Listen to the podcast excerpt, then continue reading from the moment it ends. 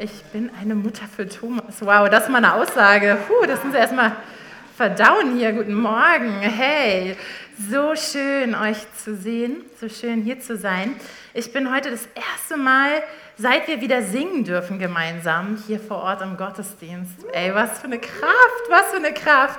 Ich bin so krass begeistert, wie sowas total Natürliches Selbstverständliches irgendwie so besonders sein kann. Geht euch das auch so? Oh, das Herz geht auf. Ne? Genau, Daniel 2.0. Ähm, wir sind schon wieder am Ende unseres Sommerspecials mit Daniel. Was für tolle zwei Predigten liegen hinter uns von Jens Martin. Wenn du sie noch nicht gehört hast, mach das auf jeden Fall. Ich war so begeistert und davon bewegt, was dieses Buch ähm, für uns persönlich bereithält. Und ich bin davon überzeugt, jede Predigt hat mindestens ein kleines Fünkchen, was wir für unseren Alltag mitnehmen dürfen. Und so hoffe ich auch heute.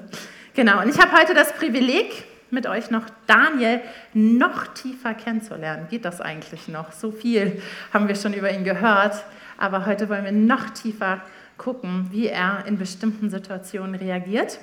Und ich bete mal mit uns am Anfang. Herr, ich komme vor dich und sage, hier bin ich, bitte nutze mich. Ich weiß, dass du groß wirst und dass du für jeden Einzelnen heute Morgen was parat hältst. Bitte öffne unsere Herzen, unsere Ohren, schenk, dass wir uns auf das konzentrieren können, was du heute Morgen für uns bereithältst. Du bist ein Gott, der redet und der für uns ja, zur Säule wird im Leben, wenn wir auf dieses Reden hören. Und ich bete einfach, dass du jetzt in diesem Augenblick echt so alle Ablenkungen auch zu Hause einfach ausschaltest und wir einfach da sind. Das wollen wir in deinem Namen. Amen. Amen. Kennt ihr Situationen, in denen ihr denkt, ich weiß, wie es läuft? Ich habe es im Griff. Frag mal deinen Nachbarn, kennst du diese Situation, wo man einfach so sagen kann, ja, ich weiß, wie es läuft, ja?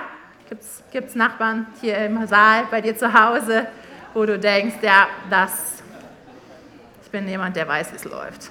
Ich weiß, wie es läuft. Ja? Ich bin ähm, nicht christlich aufgewachsen und ähm, habe nach dem Abitur mich für Jesus entschieden, habe gesagt, ja, ich möchte mit dir mein Leben verbringen. Und dann habe ich im Studium alles mitgenommen, was geht im Christenleben. Ja? Also ich habe keine Veranstaltung versäumt, ich war irgendwie bei allem dabei und das war so mein Leben neben dem Studium. Und natürlich wurde vor jeder Veranstaltung, vor jedem Essen gebetet. Und ähm, ich muss sagen, anfangs fand ich das sehr befremdlich, weil ich das überhaupt nicht kannte, dass man das vorm Essen, vorm Meeting, vor, ach hallo, wir treffen uns nur kurz, lass mal kurz beten. Immer, immer wird gebetet so, ja. Und das wurde ja einfach so zur Normalität für mich. Und nach meinem Studium habe ich die Leitung von einem Jugendzentrum übernommen, einem ganz stinknormalen Jugendzentrum. Und in der ersten Mitarbeiterrunde, ich war turbo aufgeregt, weil ich war jetzt die neue Leitung, saßen mir so ganz gestandene Jugendarbeiter gegenüber und wir wollten gerade loslegen und so in meinem, wie ich halt so war, habe ich kurz Luft geholt und dachte, jetzt betest du. Und vielleicht habe ich sogar gestartet, weil die Reaktion meiner Mitarbeiter war, oh, was ist das für eine? Oh mein Gott. Und in mir wurde so bewusst, oh mein Gott, wie peinlich, ich habe es hier gerade gar nicht im Griff, weil in dieser Situation sehr linkspolitisches Jugendzentrum beten, no way. Wahrscheinlich würden jetzt einige Christen sagen, super, dass du das gemacht hast, toll. Ähm, ich muss sagen, ich habe gemerkt, oh, da ist was zur Gewohnheit geworden, was mir überhaupt nicht bewusst war. Und ich gemerkt habe, ähm, wie unbewusst manche Situationen, ähm, ja, wie in un, unbewusst in manchen Situationen Gebet passt oder halt auch nicht passt. Das war zumindest zu dem Zeitpunkt so mein Gedanke. Und ich habe gemerkt durch die Vorbereitung, dass sich dieses, dieses Gefühl vielleicht noch mal ein bisschen verändert hat. Also heute geht es um Gebet und um Daniel. Endlich, ich würde sagen endlich, oder? Wir haben nämlich das Buch Daniel schon sehr durchgeackert und egal in welcher Situation, haben wir schon gehört, betet dieser Typ. Ja? Er ist jemand, der betet aus Gewohnheit. Und diese Gewohnheit wollen wir uns heute anschauen. Gewohnheiten prägen unseren Alltag und sind bewusst oder unbewusst oft strukturgebend. Ne? So, wir fangen so das Essen an oder wir starten so unseren Tag. Und Gewohnheiten helfen uns Dinge im Griff zu haben und quasi automatisch zu wissen, wie wir reagieren wollen. Ich habe euch mal eine Definition mitgebracht von äh, Gewohnheit, damit ihr so ein bisschen äh, wisst, was ich ähm, genau, was ich darunter verstehe oder was, was ich meine damit. Durch häufige und stete Wiederholung selbstverständlich gewordener Handlungen, Haltung, Eigenheiten, etwas oft nur noch mechanisches, unbewusstes ausgeführtes. Das versteht jetzt der Duden unter Gewohnheit. Und Daniels Gewohnheit zu beten sticht ja in sehr vielen Teilen raus, aber wir wollen uns heute das Kapitel 6 angucken. Wenn du eine Bibel dabei hast, hol sie raus und schlag gerne mal Daniel 6 auf. Es ist immer gut, direkt ins Wort Gottes zu gucken und deswegen machen wir das auch heute zusammen. Hol sie raus, deine Bibel, und wir lesen im Kapitel 6 ab Vers 5 und es geht um die Frage, warum ist Daniel eigentlich in die Löwengrube geworfen worden. Lass uns mal zusammen reinschauen. Da steht, da suchten die anderen königlichen Bevollmächtigten und Statthalter einen Grund zur Anklage gegen Daniel bezüglich seiner Amtsführung. Aber Daniel führte sein Amt so zuverlässig und gewissenhaft aus, dass sie ihm nicht den geringsten Fehler nachweisen konnten. Sie fanden einfach keinen Grund zur Anklage oder Beschwerde. Wie ist das bei euch? Wenn man jetzt euer Leben so anschaut, wie ist das? Gibt es da Dinge, die man finden könnte, wo es ähm, vielleicht so ein bisschen aussieht, dass du es nicht im Griff hast oder vielleicht so leicht anstößig für andere? Gibt es diese? Ich erspare euch meine Liste. Wahrscheinlich, wenn ihr meine Kinder fragen würdet, die hätten wahrscheinlich so eine Liste. Aber bei Daniel gab es einfach nichts. Ja, gar nichts. Und da lesen wir weiter in Vers 6. Da sagten sich die Männer, es gibt nur eine Sache, bei der wir Daniel fassen können. Und das ist der Glaube an seinen Gott. Und das ist der Glaube an seinen Gott. Und danach gingen sie los und bequatschten den König, dass er ja der König anbetungswürdig ist und wie wir letzte Woche schon von Jens Martin gehört haben oder die Wochen davor auch schon, die Könige waren sehr anfällig dafür zu denken, sie sind die geilsten und dachten, ja, super Idee, dachte der König, ich lasse mich mal anbeten und ähm, haben ein entsprechendes Gesetz erlassen, dass er alleine der ist, zu dem gebetet werden darf. Und dann lesen wir in Vers 11, Daniel wusste, dass dieses Gesetz vom König erlassen worden war. Er ging in das obere Stockwerk seines Hauses, wo er das Fenster, wo er die Fenster, die nach Jerusalem zeigten, immer geöffnet hielten und trotz des Verbotes, trotz des Verbotes kniete er sich nieder, dankte, lobte Gott, flehte ihn an, wie er es auch sonst dreimal täglich machte. Soweit das Wort Gottes. Wie die Geschichte weitergeht, kennen wir eigentlich aus der Kinderbibel. Wahrscheinlich hat jeder schon davon gehört. Lief nicht so gut für Daniel oder irgendwie dann doch, ähm, weil er dann zu den Löwen geworfen wurde. Daniels Gewohnheit zu beten ist etwas, was er nicht erst sich, wofür er sich entschieden hat, in dem Moment. Oh, es gibt ein Gesetz, Will ich weiter Gott anbeten? Will ich das nicht? Was mache ich? Oh ja, ich bleibe bei, bei meinem Gott. Nein. Daniel hat von klein auf an, das wissen wir, Gebetsrituale, Speiserituale im Elternhaus gelernt. Es war total normal, dass ein Vater seinen Sohn mit zum Gebet genommen hat, von klein auf an und dass eine Mutter ihre Kinder daheim unterrichtet hat und gesagt hat, hey, ich bringe dir bei, wie man betet, wie man Gott anbetet, was uns als Juden wichtig ist. Das ist heute noch so. Ja? Bis die 13 Jahre alt sind, sind die unterrichtet. Und als Daniel als junger Mann verschleppt wurde und in der Fremde war, war das für ihn ganz klar, dass seine Gewohnheit Gebet ist. Der hat das nicht erst da angefangen in der Krise. Der hat nicht erst äh, erlebt, oh, mein Leben wird kompliziert. Der wusste das von klein auf an. Und er vergisst überhaupt nicht, was er gelernt hat. Er ist derjenige, der sich daran festhalten kann in herausfordernden Zeiten, weil er es schon wusste. Ja? Und so oft merken wir, weiß ich nicht, wie es dir geht, aber ich merke so oft in der Krise, was ich habe, woran ich festhalten kann und was ich nicht habe, wenn ich, wenn ich in der Krise bin. Dann fällt mir das auf. Und jetzt kannst du natürlich sagen, ja, toll, Anna, ich habe das zu Hause nicht gelernt. Wie soll ich das jetzt machen? Aber da kommen wir gleich nochmal zu. An Daniel sehen wir, dass wie selbstverständlich Gebet für ihn geworden ist und dass er die Treue zu Gott hält in allen Lebenslagen. Und er schaut nicht, ob sein Gebet irgendwie reinpasst. Ja, der Mann war busy. Das haben wir ganz am Anfang der Predigtreihe schon gehört.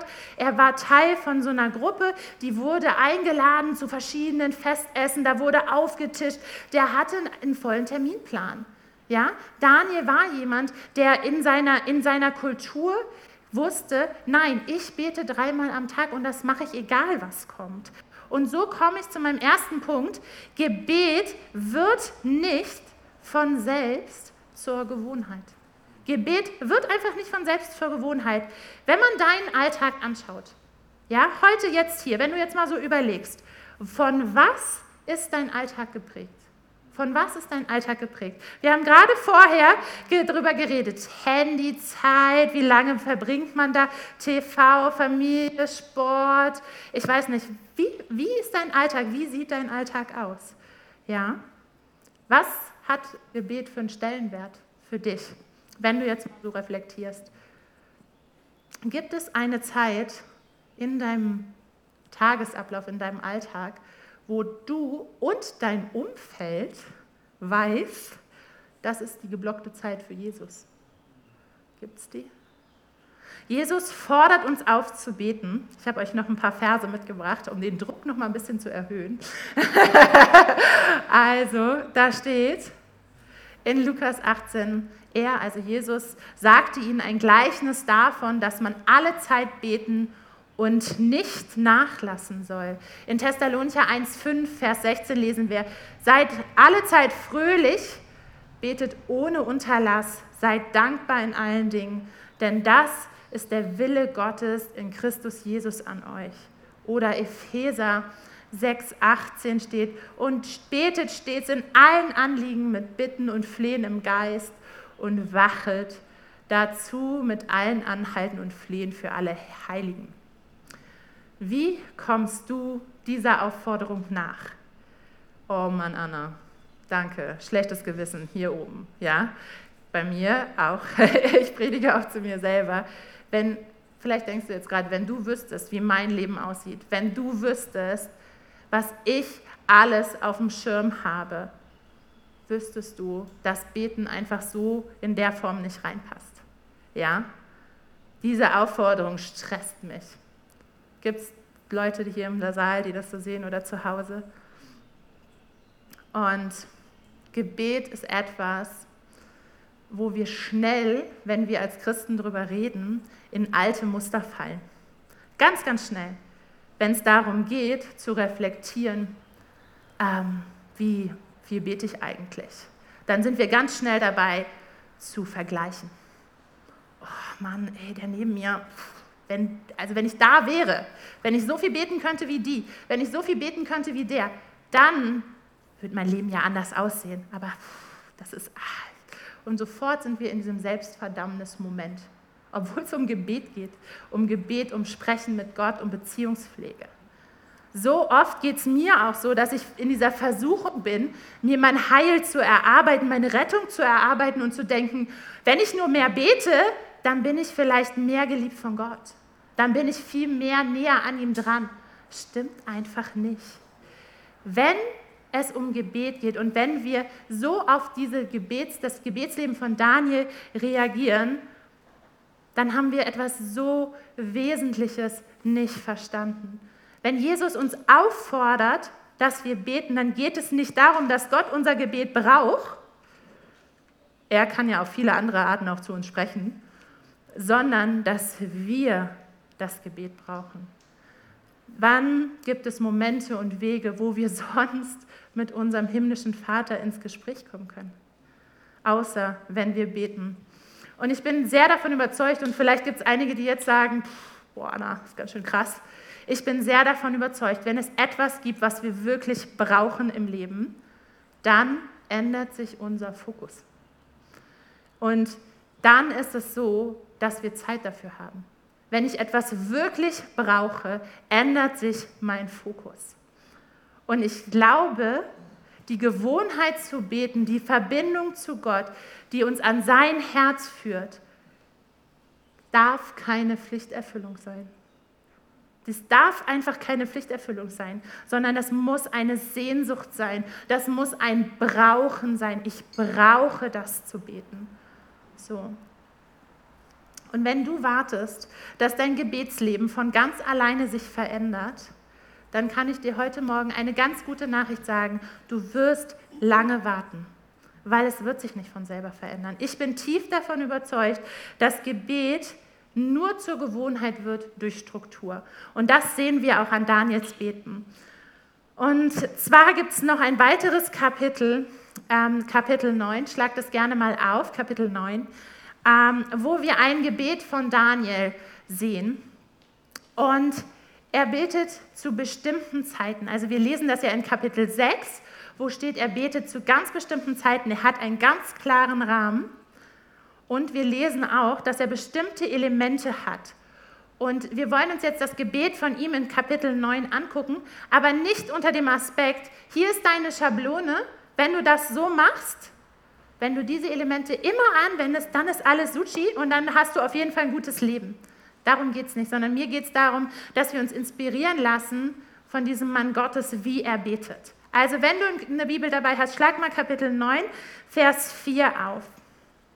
Daniel spricht hier ein Gebet und es startet folgendermaßen. Ach mein Herr, du bist ein mächtiger und ehrfurchtgebietender Gott. Du hältst deinen Bund und gibst denen Gnade, die dich lieben und deine Gebote halten. Aber wir haben Sünde auf uns geladen und haben getan, was nicht recht war. Wir sind von dir weggelaufen und wollten mit dir nichts mehr zu tun haben. Die Forderungen deiner Gebote und Gesetze haben wir nicht beachtet. Schon ganz am Anfang dieses Gebets wird deutlich, dass Daniel ganz genau wusste, wer er ist und wer Gott ist. Ihm ist das ganz klar und er demütigt sich vor ihm. Er sagt, hey, ist, wir haben Sünde auf uns geladen, wir haben was falsch gemacht. Er bekennt. Und wenn wir genauer hinschauen, fällt auf, dass er auch Verantwortung für dieses Volk auf sich nimmt. Und wir wissen, dass Daniel hat man, wir haben ja gerade gelesen, es gibt nichts, was eigentlich äh, an ihm war. Also wieso bekennt er irgendeine Schuld? Aber er nimmt die Verantwortung für sein Volk, tritt für sein Volk mit ein. Und das ist überhaupt nicht selbstverständlich. Daniel sind auch die Konsequenzen von Sünde ganz klar. Und er weiß, dass Gott Wunder tut. So lesen wir in Vers 14, wir haben gesündigt, wir haben Böses getan, du aber bist der Herr unser Gott Du hast dein Volk mit starker Hand aus Ägypten geführt. Du hast damit den, einen großen Namen gemacht. Das gilt auch heute. Das Erste, was mir deutlich wird, wenn ich das Gebet von Daniel angucke, ist, dass menschliches Handeln immer in Verbindung gesetzt mit Gottes Handeln. Der, warum tut Daniel das? Warum setzt er immer sein Handeln immer in Verbindung mit Gottes Handeln? Und ich glaube, Daniel hat etwas verstanden, wo ich manchmal noch hinterherkommen muss. Und zwar lesen wir es auch in Johannes 1, Vers 3. Alle Dinge sind durch denselben gemacht. Ohne dasselbe ist nichts gemacht, was gemacht ist. Auf gut Deutsch. Alles, was ist, ist Gott.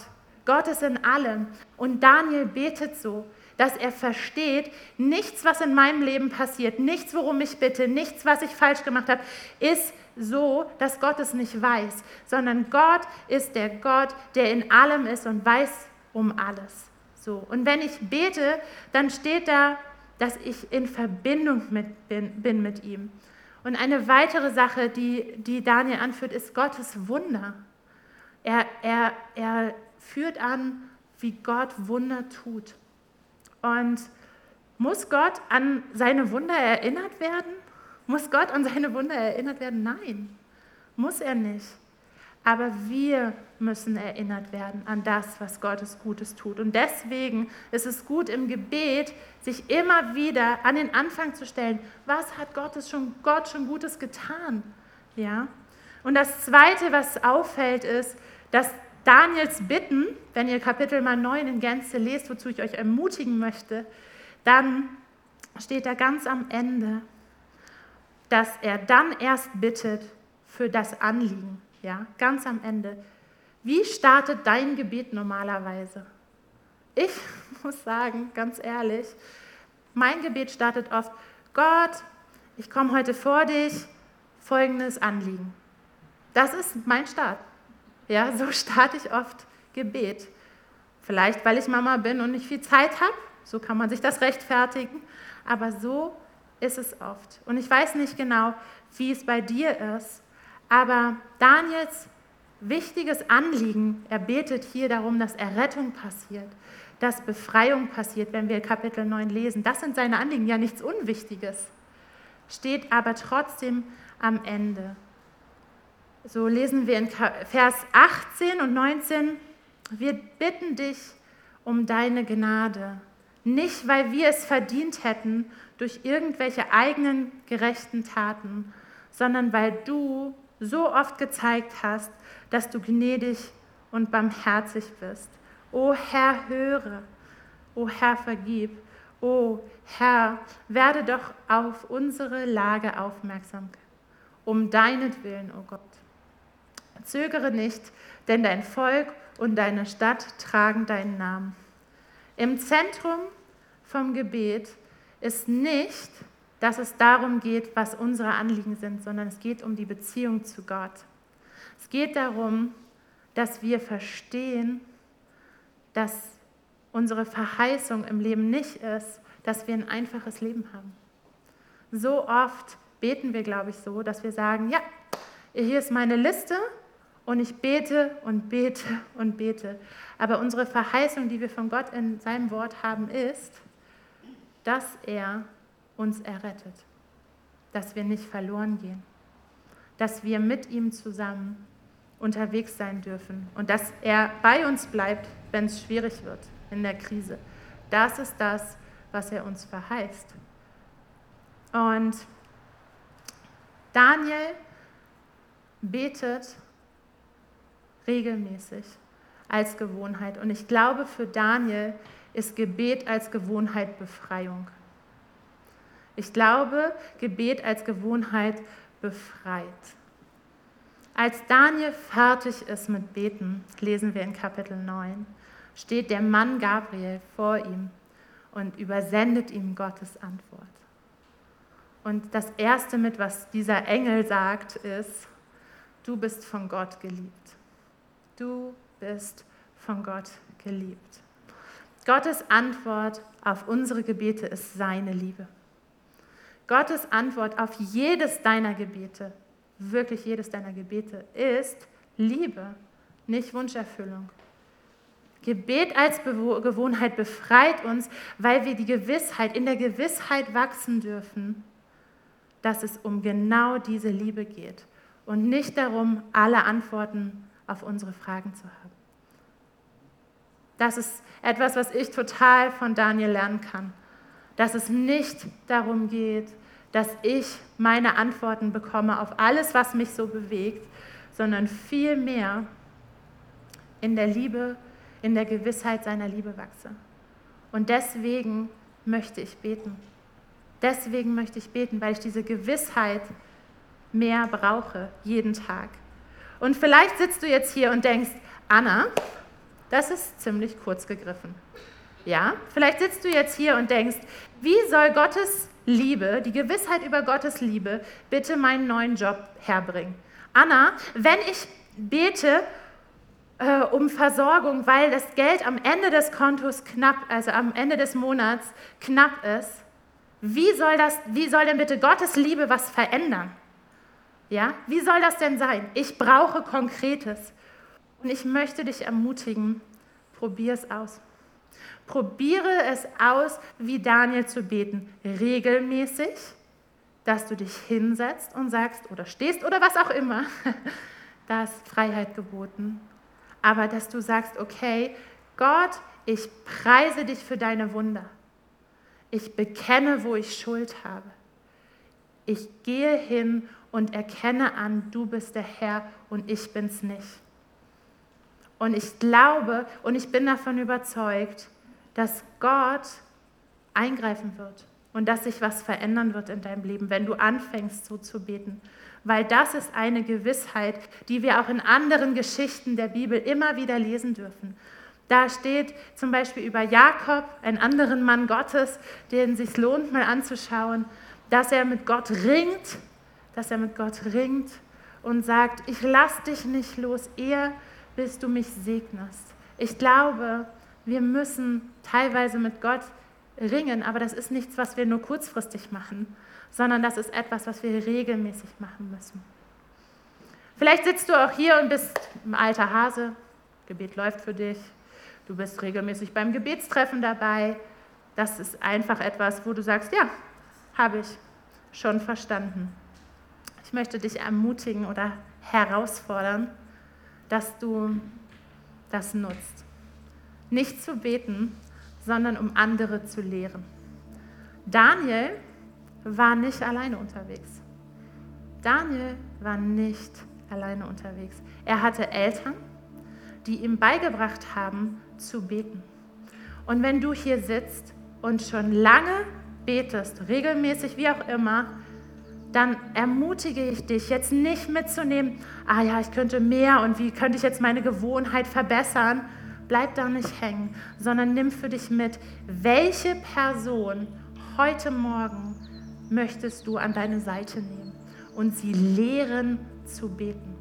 Das hat so einen Wert, weil es wird Momente in der Krise geben, wo Menschen denken, ich schwimme, ich weiß nicht, ich habe niemanden gehabt, der es mir beigebracht hat.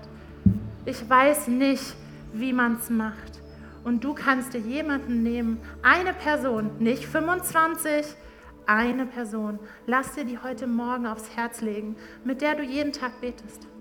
Jeden Tag. Die du anrufst und sagst, hey, wir beten zusammen. Ich möchte dich lehren zu beten. Und ich glaube, unsere Gemeinde wäre so voll mit Menschen, die Zeugnis geben können von Gottes Größe und Liebe. Und das ist doch das, wo wir hinwollen, oder? Das ist doch das, wo wir hinwollen, dass wir hier stehen und die größte Predigt nicht das ist, was wir hier vorbereiten als Prediger, sondern Gottes Liebe, die im Leben wirkt. Das ist mein Gebet für euch, dass das kommt, dass der Heilige Geist uns als Gemeinde bewegt, zu beten, zu lernen, zu lernen zu beten. Und Daniel lehrt uns das indem er sagt, es geht um Gottes Liebe. Es geht nicht um, Gewohnheit, um irgendwelche Anliegen, sondern es geht um Gewohnheit, die Liebe für sich in Anspruch zu nehmen. Lass uns mal zusammen aufstehen und ähm, ich möchte mit uns beten und ähm, darum beten, dass Gott uns Menschen zeigt, Überleg mal für dich, zu welcher dieser beiden Gruppen du gehörst. Bist du jemand, der sagt, ey, Gebet funktioniert für mich nicht, ich brauche da was Neues, der so ein Experiment starten muss, zu sagen, ich möchte Gebet zur Gewohnheit machen? Gehörst du zu der Person? Oder bist du eher eine Person, die sagt, okay, eigentlich ist das schon meine Gewohnheit, aber ich möchte Menschen lehren? Überleg mal, welche dieser beiden Personen bist, weil ich glaube, eins von beiden ist man. Und Gott, ich möchte heute Morgen vor dich kommen, o oh großer Gott, der in allem ist und durch alles ist. Und ich möchte dich einladen.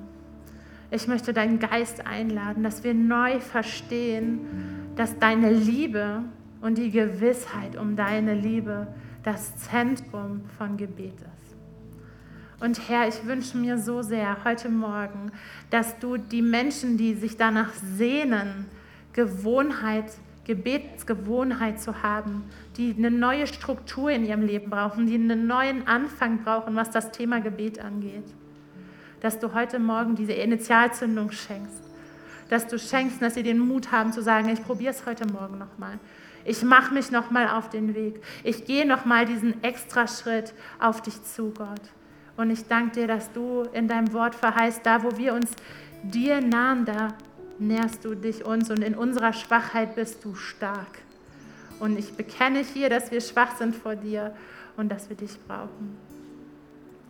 Und vielleicht gehörst du zu der anderen Gruppe, die echt, echt schon gut mit Gott unterwegs ist. Und ich, Gott, ich möchte auch für diese Menschen segnen. Bitte sprich du jetzt, leg ihr eine Person, leg ihnen eine Person auf das Herz, die sie lehren dürfen zu beten.